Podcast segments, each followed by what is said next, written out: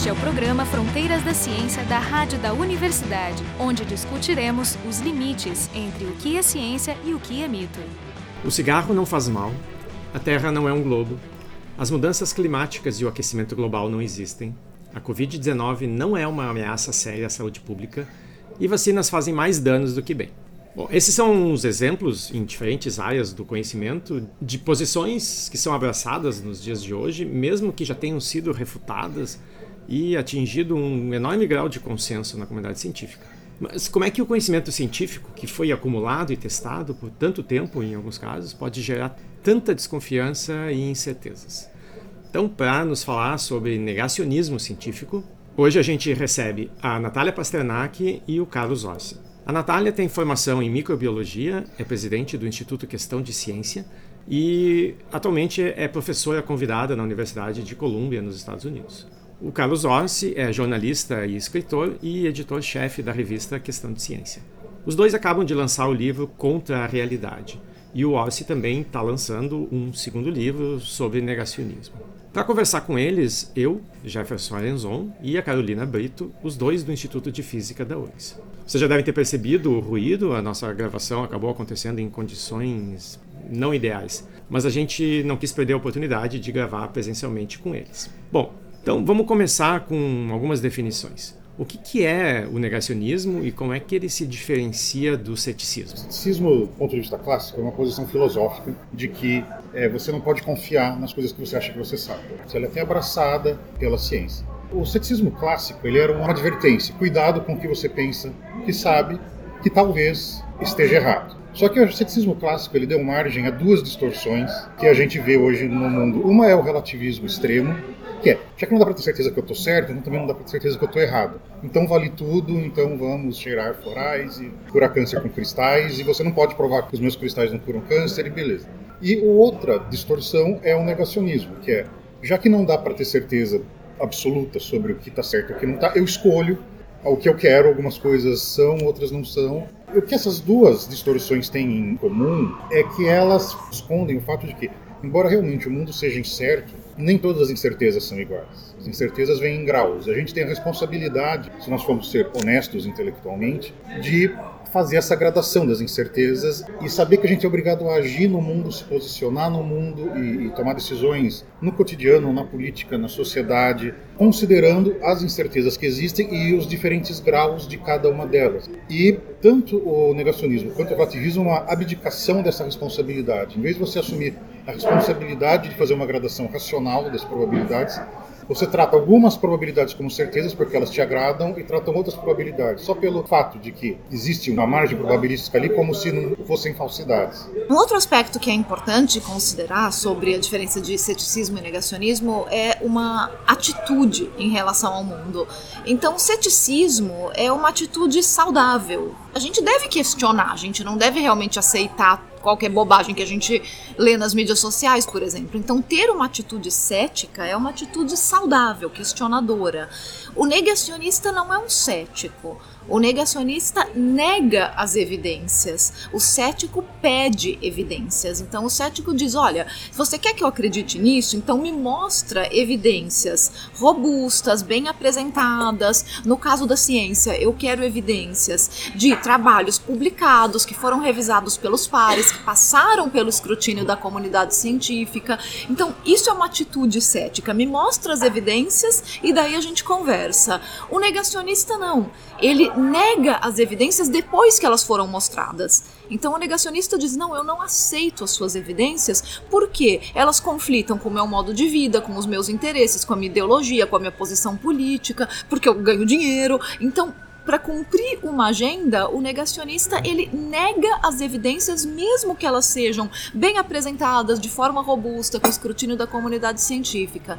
E o negacionista, realmente os promotores do negacionismo, eles geralmente estão cumprindo uma agenda que pode ser ideológica, política, financeira ou até de modo de vida, mas que aceitar aquelas evidências implicaria uma mudança de comportamento que eles não querem ter. Então, no momento que alguém aceita que o aquecimento global é real e é causado pelo homem, isso é um consenso científico, espera-se uma mudança de atitude. De então eu vou de estilo de vida, de cobrança do gestor público, de como que a gente vai fazer então para combater essa ameaça. A gente vai investir em energia limpa, a gente vai cobrar créditos de carbono. Tanto o cidadão comum como o gestor, eles precisam mudar de ideia diante dessas evidências e mudar de comportamento. E isso às vezes é muito incômodo, então é mais fácil negar. E uma outra diferença que eu vejo é que o ceticismo, como ele é usado pela ciência, ele é construtivo. Ele aumenta o nosso conhecimento. Né? E o negacionismo não. Não existe um conhecimento construído em base no negacionismo. Ele só tenta destruir o que a gente já conhece. Natália, tu usasse uma expressão que eu gostaria que a gente tentasse esclarecer, que eu acho que tem muita confusão, que é com relação ao consenso científico que, que significa isso? Consenso científico é um acúmulo de evidências que vão, então, ao longo do tempo se formando dentro de experimentos que foram repetidos por grupos independentes e que chegaram à mesma conclusão. Então, você tem uma grande quantidade de evidências que apontam para o mesmo lugar e que dificilmente seriam refutadas. Podem ser refutadas? Sim, consenso científico não é uma verdade absoluta, mas é algo que se firmou dentro da ciência e que para derrubar para contestar, você precisaria de evidências muito, muito robustas. É aquela brincadeira do Carl Sagan, de alegações extraordinárias precisam de evidências extraordinárias. Então, o consenso, por exemplo, de que o aquecimento global é real e é causado pelo homem, não é uma verdade absoluta. Pode ser que algum dia alguém consiga mostrar que não. Mas é muito pouco provável, porque a gente já tem um corpo de evidências muito sólido e feito por grupos independentes. O consenso de que a evolução darwiniana é real também também é um consenso que está muito bem estabelecido. Pode ser que algum dia alguém consiga derrubar? Possível sempre é, mas é muito pouco provável. Existe uma maneira de correlacionar esses movimentos dentro do espectro político? Olha, tem negacionismos de esquerda e de direita e eles se retroalimentam. Tem um artigo, não vou ter a referência exata aqui, de um filósofo da ciência, filósofo historiador, que ele traça uma linha de como os argumentos dos negacionistas climáticos, que na nossa parte do mundo, no Estados Unidos, Brasil, Europa, no mundo ocidental, grosso modo, é um negacionismo de direita, se alimenta de argumentos que surgiram no pós-modernismo de esquerda. E que até as primeiras críticas à ideia de consenso científico de aquecimento global, críticas sérias publicadas em journals e tal, foram feitas por sociólogos da ciência que eram pessoas identificadas com a esquerda, lá nos anos 70, 80, etc. Isso é interessante, né? Alguns negacionismos que são típicos de esquerda, por exemplo, o movimento anti-energia nuclear. O próprio movimento anti-vacinação, acho que começou do movimento de pessoas que são mais ligadas a, sei lá, um movimento mais naturalista, assim, que tem uma, uma identificação maior com a esquerda, né? Na verdade, tem até alguns estudos recentes sobre teoria de conspiração, na verdade, mas é que teoria de conspiração e negacionismo meio que tem um degradê, né? Que consideram, para esse tipo de análise de conspiração e negacionismo, por extensão, a divisão esquerda-direita não é um eixo especialmente relevante. É, existem outras dimensões, por exemplo, quando você pega, esse foi um estudo feito na Europa, se você divide as teorias de conspiração entre de cima para baixo e de baixo para cima, de baixo para cima é os negros, os gays, os sei lá, estão tentando desestabilizar a sociedade e querem acabar com a família e tal. Esse é um tipo de pensamento conspiratório que é consistentemente entre pessoas mais conservadoras e, e de direita. Porém, as teorias da conspiração de cima para baixo, que as elites, o governo, as grandes corporações querem nos ferrar, elas são muito fortes nos dois extremos do espectro ideológico. A extrema esquerda e a extrema direita acreditam muito em teorias de conspiração das elites contra o mundo. Eles só discordam de quem são as elites, né? Claro. então, dimensões mais relevantes seriam pensamento anti-establishment, é, desconfiança da autoridade, do conhecimento recebido. E acho que essa questão de esquerda-direita no espectro político-ideológico tem alguns movimentos que eles migram de acordo, talvez, com o contexto histórico. Acho que o movimento anti-vacinas é um belo exemplo disso. Então, você tem um movimento anti-vacinas que era mais centralizado em alguns aspectos ideológicos da esquerda, muito porque ele ecoa no movimento da falácia do natural, de que tudo que é natural é bom, tudo que é sintético, químico é ruim, que é justamente o motivo pelo qual geralmente o movimento anti-transgênicos é um movimento muito à esquerda Então, essa, a rejeição à modificação genética é uma rejeição que geralmente está muito atrelada a essa falácia do natural, de que ai, tudo que mexe na natureza é ruim, eu quero tudo que é natural. E daí as vacinas também são algo sintético, feito pelo homem, então elas entravam muito nessa falácia. E de repente você vê uma migração desse movimento anti-vacinas para a direita, não tanto por causa da falácia do natural, se bem que também, porque a gente tem uma parte de, da elite conservadora que é toda, ai, quero produtos naturais, né? inclusive movimentam um mercado muito grande de produtos ditos naturais que promovem um estilo de vida saudável. Então tem isso, mas principalmente tem a questão das liberdades individuais, que daí falam muito mais no espectro da direita da conservadora de que ninguém pode me dizer o que fazer com os meus filhos, ninguém pode me mandar vacinar, a questão do Estado também Sim. intervencionista, o Estado que está me mandando fazer alguma coisa. Então, por essa questão das liberdades individuais, a, a, o movimento anti-vacinas acabou migrando um pouco para a direita. Não quer dizer que ele não volte. É, a questão do pacto social do entra nessa equação. Né? A gente vive em sociedade, existe um pacto né? Mas uh, eu faço as minhas, as minhas regras. Então, e depende das regras, né? Então, isso que é interessante. O pacto social de, ah, se eu faço minhas regras, então eu não aceito que ninguém me diga o que fazer com o meu corpo, eu não aceito vacina mas eu não permito aborto. Eu então... sou contra o casamento entre pessoas do mesmo sexo. Pois né? é, e isso deve ser proibido pelo Estado, esse Exato. mesmo Estado que eu não aceito a intervenção de dizer que eu tenho que vacinar meus filhos. Então é um pacto social motivado por questões ideológicas. O movimento negacionista é algo recente ou sempre existiu? Porque recentemente a gente tem um efeito amplificador da internet, né, que por um lado permite o rápido e fácil acesso à informação, a gente poderia pensar que a internet vai acabar com todos esses mitos, porque a gente pode ir lá checar a informação, a origem da informação.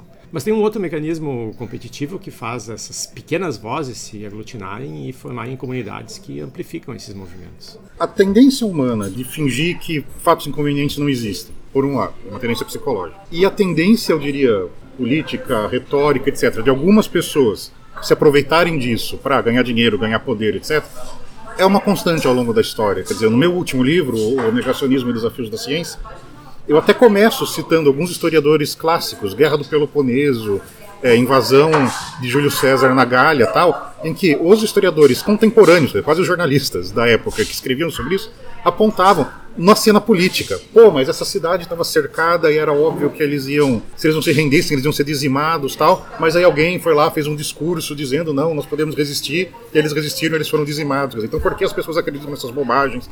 Mas isso era um contexto militar e político. Eu acho que talvez a migração para o contexto científico seja algo mais recente, porque a ciência tem prestígio, a ciência tem poder. Quer dizer, você dizer que uma coisa é científica, no discurso público, na retórica social, é meio por um ponto final na discussão. Quer dizer, é, a ciência tem autoridade. Dizer, cientistas é, afirmam que. que. Cientistas afirmam que. Então, por causa disso, como esse rótulo científico passou a ter valor de poder, ele passou a ser disputado pelos negacionistas também. E no mundo moderno, uma coisa que é muito curiosa, porque tem toda uma área de pesquisa agora em psicologia social e ciências sociais chamada agnotologia, que é o estudo da ignorância. Porque assim, para você ser um negacionista num ambiente como o nosso, como se diz, hipermediatizado, onde tem enciclopédias online, lá, lá, lá, para a pessoa continuar ignorando fatos científicos muito bem estabelecidos, essa ignorância tem que ser construída, é um esforço. A pessoa tem que ativamente evitar chegar na informação correta e ativamente absorver a informação falsa. Quer dizer, é um, da mesma forma que o conhecimento é construído, a ignorância também é construída por agentes econômicos, políticos, sociais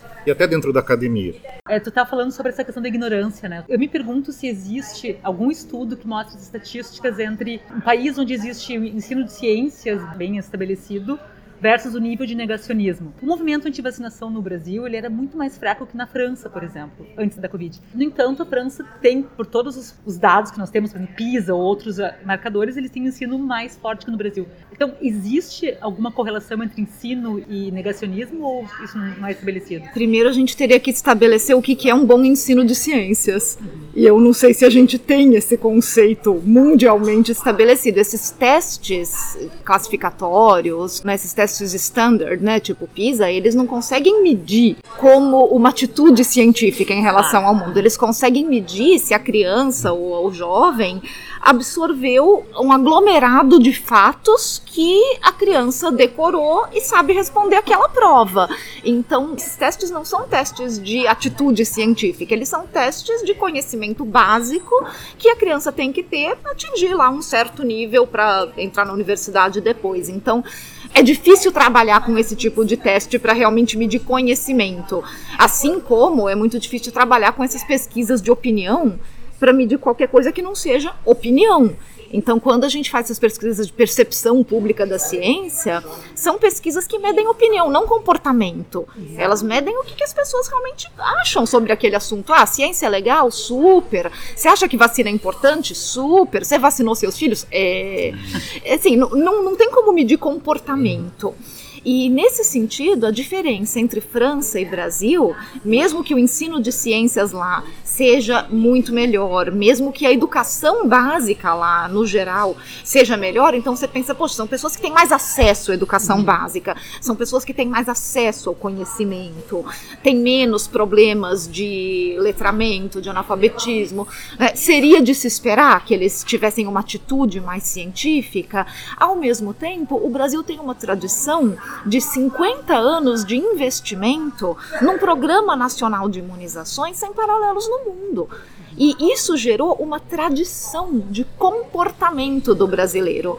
Então, o brasileiro gosta de vacinas por quê? Porque são 50 anos de um programa muito bem desenhado que conquistou a confiança do brasileiro em vacina. O brasileiro não se vacina porque ele entende que vacinas são boas, entende como vacinas funcionam, é porque ele gosta de vacina, ele está acostumado, ele entende que isso é um direito, que vacinas são boas, elas são oferecidas pelo sistema público de saúde, elas são gratuitas e vão prevenir doenças nos meus filhos. Então, o brasileiro tem uma relação muito boa com vacinas que foi construída ao longo de muito tempo. E por isso que o movimento anti-vacinas nunca foi muito forte no Brasil. Agora, essa confiança, ela é frágil justamente porque ela é uma confiança, ela não é um conhecimento estabelecido. Então ela pode ser facilmente destruída. E está sendo. Os índices de vacinação estão caindo por uma série de motivos. Um deles é a confiança. As, o brasileiro está realmente perdendo a confiança nas vacinas. Por quê? Primeiro, ah, por causa da falta de campanhas. Há muito tempo que a gente não tem boas campanhas de vacinação que precisam existir para manter essa confiança. Se a gente não investe nisso, o pessoal vai esquecendo que vacina é importante, vai esquecendo que tem que vacinar, não sabe mais quando que tem que levar no posto de saúde, as doenças nem existem mais mesmo, nunca vi ninguém com pólio, com sarampo, será que precisa mesmo? Por exemplo, a cobertura de pólio no Brasil em 2021 foi de 67% a nossa cobertura de pólio sempre foi acima de 90%. Você vê que tem um problema muito sério no Brasil. Existe o efeito pandemia, claro, pessoas ficaram em casa, então não levaram os filhos para se vacinar. Existe o efeito pandemia, mas também existe um efeito de logística, de falta de distribuição, de falta de campanha informativa, de falta de campanha publicitária para chamar as pessoas para vacinação. Ou seja, o Brasil desistiu de investir nessa construção da confiança. Existem alguns tipos de testes podem até medir a atitude científica, como a Natália disse. Por exemplo, você oferece para as crianças um problema, como você resolveria isso? Ok, eu resolveria isso fazendo um experimento, tal. Essa pessoa pensa cientificamente. O problema é que o teste ele acontece num contexto sobre geralmente uma questão que é abstrata, que não tem ligação direta com a vida da pessoa, tal. Quando você tenta transferir isso para o contexto histórico, social e emocional e psicológico, é diferente, quer dizer. Uma pessoa que talvez ache que realmente é a melhor forma de descobrir entre 20 moedinhas qual é a, a que pesa 2 gramas a menos, é usar uma balança e lá, lá, lá, lá, lá. Essa mesma pessoa, ah, para a hora de decidir se eu devo ou não me vacinar, não, a melhor coisa é a opinião do líder do meu partido político. Quer dizer, existe um componente de afetos e de contexto político e social que é, testes não capturam. E eu acho que é exatamente nessa dimensão de contexto político, social e emocional que o negacionismo é, avança. Eu acho que de tudo a gente volta para aquela velha formulação do Michael Shermer, né? Pessoas inteligentes acreditam em absurdos porque elas são muito boas em inventar desculpas extremamente inteligentes para justificar seus absurdos. Então, essa relação entre crença e desejo e entre inteligência e afeto é uma relação muito mais complicada do que a maioria dos modelos com que a gente pensa normalmente Eu acho que nisso que o Carlos falou, da questão da emoção, é muito legal ver como os, os movimentos negacionistas, eles aproveitam isso. Então, por exemplo, se fosse absolutamente racional fazer uma escolha de vou ou não vou vacinar meus filhos, é só pegar as, as, estatísticas, ver o quanto que as vacinas realmente protegem contra doenças infecciosas, o fato de que antes da gente ter vacinas para as chamadas doenças da infância, uma em cada cinco crianças morria de doenças infecciosas antes de completar 5 anos de idade. Então, se, se, fosse uma escolha perfeitamente racional, dificilmente a gente ia ter um movimento anti-vacinas. Agora, o que, que o movimento anti-vacinas faz? Eles predam justamente na emoção e na culpa principalmente de mães. Então existe, por exemplo, uma propaganda, e isso existe mesmo, tem vários perfis de mídias sociais anti-vacinas que foram identificados por serem responsáveis por uma propaganda dirigida para mães, que mexe com a culpa. Olha, se você vacinar seu filho, olha aqui a quantidade de sequelas e efeitos colaterais e coisas horríveis que podem acontecer, e a culpa vai ser sua. Então, isso mexe mexe com uma responsabilidade, com uma culpa e com o que a gente chama de viés de inação. Porque o não fazer é sempre mais confortável emocionalmente do que o fazer. Vacinar é uma ação. Se eu decido vacinar meus filhos, fui eu que vacinei. Se acontecer alguma coisa, a culpa é minha. Se eu não vacinar e mesmo assim acontecer alguma coisa, foi o destino. A vacina é uma coisa feita pelo homem. Eu escolhi fazer isso. Agora, a doença não, a doença está lá, a doença é uma coisa do mundo. O que é uma grande mentira, porque claro, claro, que não vacinar é uma escolha, e uma escolha é uma ação também. É uma ação, é uma escolha e traz consequências muito sérias, mas emocionalmente é mais fácil de lidar. E esses movimentos, eles aproveitam justamente dessa culpa, dessa responsabilidade para vender a propaganda antivacina. Eu lembro que quando o Linux, que é um sistema operacional alternativo, aberto, estava se firmando bem no início, a estratégia que usavam contra ele era chamada de FUD. Medo, incerteza e dúvida. Essas eram as estratégias de propaganda para evitar né, que as pessoas tentassem e usassem o sistema. Aqui me parece que também existem mecanismos parecidos entre os diversos negacionismos, né, que são muitos. Eu queria então que vocês comentassem justamente esses mecanismos. Né? Afinal, existem práticas comuns? É tristemente simples. É uma questão de enquadramento da questão, por exemplo.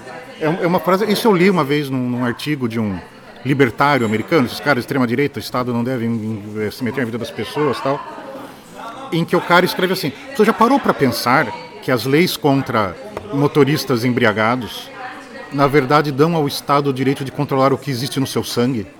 Porque é, certo, você para para pensar, realmente, quer dizer, é um nível de álcool no sangue que leva a, a multa, etc esse enquadramento da questão, isso gera uma paranoia. O cara não está mentindo, mas ele enquadrou a questão de uma forma que mexe com medos, assim, é, ele ataca a emoção, quer dizer, ele, ele, ele esvazia o conteúdo racional da questão. Ele diz algo que não é necessariamente falso em termos de conteúdo, mas que é um óbvio exagero, quer dizer, você recontextualiza, na verdade, de uma forma que produz uma espécie de reação emocional e você trabalha a partir daí. Quer dizer, é aquilo. Isso foi bom para os meus pais, foi bom para os meus avós, por que não vai ser bom para mim ou para os meus filhos? Mas está, isso na, na, ideologia conservadora. Na ideologia de esquerda, a mesma coisa, você elege. Porque assim, eu acho que toda ideologia, mas eu acho talvez as ideologias de esquerda, por razões históricas, etc., sejam um pouco mais vulneráveis a isso, tem essa tendência, de uma visão extremamente simplificada, achar que tem é, meia dúzia de canalhas que fazem o mundo ser a merda que é, e que se a gente se livrar desses canalhas, vamos todos sair por aí de mãozinha dada, cantando baiá. Né? Isso é uma caricatura, óbvio, mas assim, se você acelera na direção dessa caricatura, você acaba conquistando muita gente. Então eu acho que é isso, achar uma âncora emocional e você achar algum tipo de cacoete ou predisposição ideológica para, uma vez você tendo aberto a brecha com essa âncora, você entrar explorando essa predisposição. E essa predisposição ideológica varia de público para público. Né? Tem algumas estratégias comuns que a gente vê em, em, nos movimentos negacionistas em geral que são quase caricatas, né? O que a gente chama de verdade parcial, então você nunca nega completamente. Você, por exemplo, você não vai negar que o Holocausto realmente aconteceu, mas será que os, todos os campos de concentração eram realmente campos de extermínio? De repente, os judeus morreram de doença, porque os campos não tinham realmente, eram horríveis. Eu concordo que os campos de concentração eram horríveis, mas não era de extermínio, né? A questão é que você distorce parte da verdade, mas você não nega totalmente. Você não chega lá falando, não, isso nunca aconteceu. E, daí para isso, como aquilo que o Carlos falou, pessoas inteligentes criam desculpas inteligentes. Então você vai usar desculpas para dizer que os campos não eram de extermínio. Você vai dizer, ah, mas nem todos os campos de concentração tinham câmara de gás. Como se pelotão de fuzilamento não fosse tão fatal quanto. Eles usam fatos que são essencialmente verdadeiros, isso com os casos mais sofisticados, claro. Só que numa formulação de forte apelo emocional, e descolados do contexto real e da justificativa, sabe? É, é meio aquilo, jogam muito com absolutos. Matar é errado, todo mundo concorda tal. Ok, mas existe eutanásia, existe voluntária, é, existe legítima defesa, quer dizer, mas eles ignoram essas coisas. É o debate sobre liberdade de expressão, às vezes, cai muito nessa conversa. Se esquece a, que existem nuances. E que existem nuances, que existem contextos. É uma negação da sofisticação do, do debate. Outro truque, agora que a Natália citou, também é, é, o da conclusão que não decorre das premissas. Você, você faz uma lista de, de fatos, todos verdadeiros, e tira uma conclusão que não tem nada a ver com eles. Mas que, como o seu leitor, o seu público, ok, isso é verdade, isso é verdade, isso é verdade. Tudo que você, ele concordou com tudo que você disse, nas 99 linhas, e a centésima é uma besteira, você já está predisposto a, a, aceitar a centésima. E a coisa se construiu de uma forma de insinuação, né? Você leu, negação do pouso do homem na Lua. Mas Stanley Kubrick foi consultor da NASA. Nenhuma nave voltou para a Lua desde 1972 foi o último pouso. Se a gente tinha tecnologia em 72, por que a gente não tem agora? Sabe, quer dizer, é tudo verdade. Realmente, Kubrick lá e realmente não teve mais nenhum voo tripulado para a Lua de 72. Mas os casos conclusos. Logo, a no Polo 11 nunca aconteceu. Mas é justamente, né? Se, se explora uma pequena anomalia. Yeah. A gente está falando bastante sobre a questão das pessoas que se deixam levar por teorias de conspiração, por negacionismo. Mas há interesses de quem cria. Daí eu escutei hoje um podcast de manhã que me chamou muita atenção e disse: Meu Deus, isso é realmente um negacionismo que está no Brasil e está super forte, que é a questão das armas, né? Em 2018 nós tínhamos 117 mil CATs, caçador, atirador e colecionador, e hoje nós temos 674 mil. Então aumentou 400% desde que o governo Bolsonaro assumiu. E isso é um negacionismo porque as pesquisas indicam né, que quanto mais armada é uma sociedade, mais violenta ela é. Então eu queria que a gente comentasse um pouquinho também o lado de quem cria a teoria da conspiração, né, quem cria o negacionismo. Por que, por exemplo, armas, para mim, tem uma coisa meio óbvia da indústria armamentista. Então tem, tem um lado de, quem, de interesse econômico. Né? O caso das armas é muito parecido com o do tabaco, porque assim, quer dizer, você tem uma população no caso do tabaco, os fumantes, no caso das armas, as pessoas que têm esse interesse, que fantasiam que um dia vão ser Bruce Willis, vão ser Rambo, whatever. Mas aí tem todo o contexto social que diz que isso é bobagem, que isso é perigoso, isso inibe a pessoa. O negacionista ele faz o quê? Ele dá para a pessoa pretextos para ela ignorar o contexto social, quer dizer, a ignorância construída.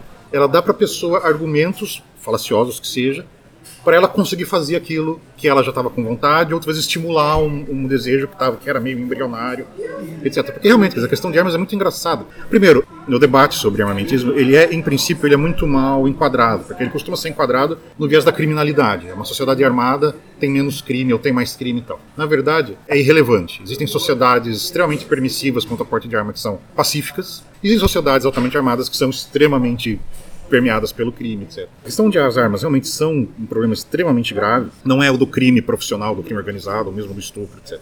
É a questão da saúde pública. A pessoa comprou uma arma. O que, que vai acontecer assim? Existe uma escala de probabilidade que é universal. Um, nada. O negócio vai ficar na porra do armário, pegando poeira, o cara vai, esque vai até esquecer que tem. Dois, o cara vai se matar é um grande preditor de suicídio bem sucedido é posse de arma de fogo. Porque aquilo, não, se o cara quer se matar, ele se mata com faca, ele se mata com veneno. Não, suicídio bem sucedido geralmente é suicídio com arma de fogo. Três, é um acidente. O filho dele vai pegar a arma, ele vai estar tá carregando, trocando, vai dar um tiro em si mesmo, etc. Quatro, crime cometido por cidadão de bem. O cara vai matar a mulher porque descobriu que é corno, o cara vai dar um tiro em alguém numa briga de trânsito. E assim, quer dizer, o uso legítimo da arma em defesa pessoal, realmente, a arma vai ser usada de uma forma legal para evitar que um crime fosse cometido é o último item da escala. E a chance disso dar certo é muito baixa também, porque é. exige um, um treinamento, muito... a oportunidade, hum, etc. Sim. O que, que, pode ser feito? Por exemplo, vale a pena debater com um negacionista ou isso é só legitimar, validar o discurso, dizendo, bom, eu gasto meu tempo para debater com ele, então acho importante aquele tipo de, de posição. Então, vale a pena discutir com o negacionista, se sim, como, e se não, qual é a outra solução alternativa? Depende muito do contexto, do local do debate e do que, que a sua presença ou ausência implicaria. Se eu recusar, esse debate não acontece, então não vai. Porque você está garantindo que aquele debate não vai acontecer e você não quer dar voz para o negacionista. Se aquilo vai acontecer de qualquer jeito, com ou sem você, então você tem que ir, porque senão aquilo vai acontecer de qualquer jeito, a população vai ser desinformada e não vai ter ninguém para dar informação científica relevante. Se por outro lado é um debate que vai simplesmente dar voz para o negacionista e gerar uma posição de falsa equivalência, então não faça. Foi esse o motivo pelo qual Stephen Jay Gould e Richard Dawkins, antes do Jay Gould morrer, assinaram um pacto de nunca mais debater com criacionistas. Porque eles perceberam que o debate só favorecia o criacionista. Na hora que você aceita um debate desse tipo, o negacionista já ganhou, porque ele não está interessado no debate em si. Ele está interessado em dizer que ele debateu de igual para igual com Richard Dawkins ou com Jay Gould dentro da universidade. Então ele foi considerado um par, ele foi considerado um igual. Ele vai lá, ele tira foto abraçado, ele é super simpático com todo mundo. Ele já conseguiu o que ele queria. Ele não está interessado no debate em si, na argumentação. Então, nesse sentido, se for gerar uma falsa equivalência e dar mais visibilidade para o negacionista, é melhor não debater. Até porque um, um debate não é um, experimento. O debate depende muito da capacidade do debatedor. Né? Tu pode ter todos os dados e e Mas se o cara tem uma retórica melhor. Retórica, né? É performance. É performance. Ele não tem é. nenhum compromisso com a verdade também, né? Então Sim. Ele tem, ele tem ele... uma arma mais fácil, que ele pode dizer qualquer coisa. Eles, o negacionista está sempre em vantagem nesse sentido, porque ele mente. E, e eu acho que tem um outro aspecto também, principalmente quando a gente está falando de ciência, de que o debate tem um fórum adequado, são as publicações científicas. Então, debater se a cloroquina funciona ou não, não é algo que a gente tem que fazer num programa de TV ah, eu quero aqui um cientista que é a favor e outro cientista que é contra a cloroquina. Não, ninguém é a favor ou contra de um remédio. O que a gente precisa é investigar se aquele remédio funciona para esta doença. E isso tem que ser feito no fórum adequado, que são as publicações científicas. É, e quanto ao que fazer, se não vamos debater, eu acho que é garantir que a informação correta circule, esteja disponível, que pelo menos parte dessa disponibilidade seja na chave emocional e de contexto correta para o público que a gente deseja atingir. Porque também, o negacionismo muitas vezes ele diz respeito a algo que está além da, da, questão em si. Quer dizer, o negacionismo de vacina muitas vezes não é a respeito da vacina específica, é a respeito do senso de liberdade da pessoa, da preocupação dela com a saúde sua e dos filhos. E principalmente acolher as vítimas do negacionismo. A gente não pode tratar as vítimas do mesmo jeito que a gente trata os proponentes do negacionismo.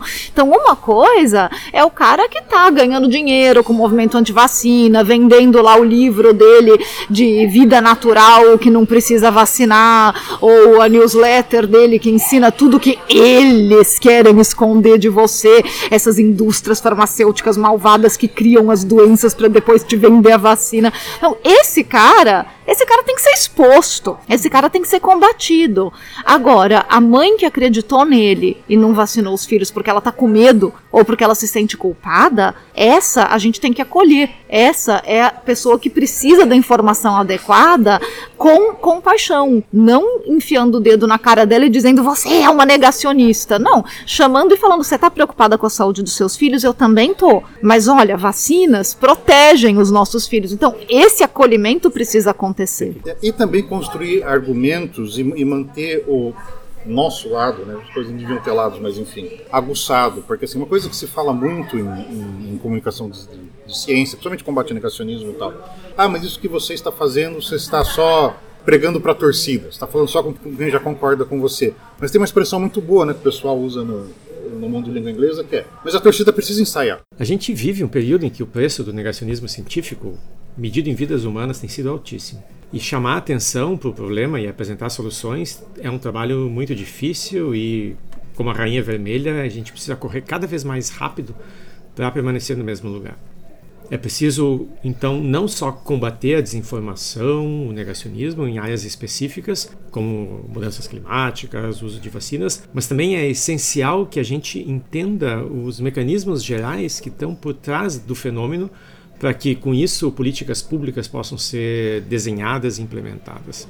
Eu queria, então, agradecer aos nossos convidados, a Natália Pasternak e o Carlos Ossi, que junto com o pessoal do Instituto Questão de Ciência tem trabalhado muito nesse sentido. Conversando com a Natália e o Carlos, hoje estávamos eu, o Jefferson Arenzon e a Carolina Brito, os dois do Instituto de Física da URGS.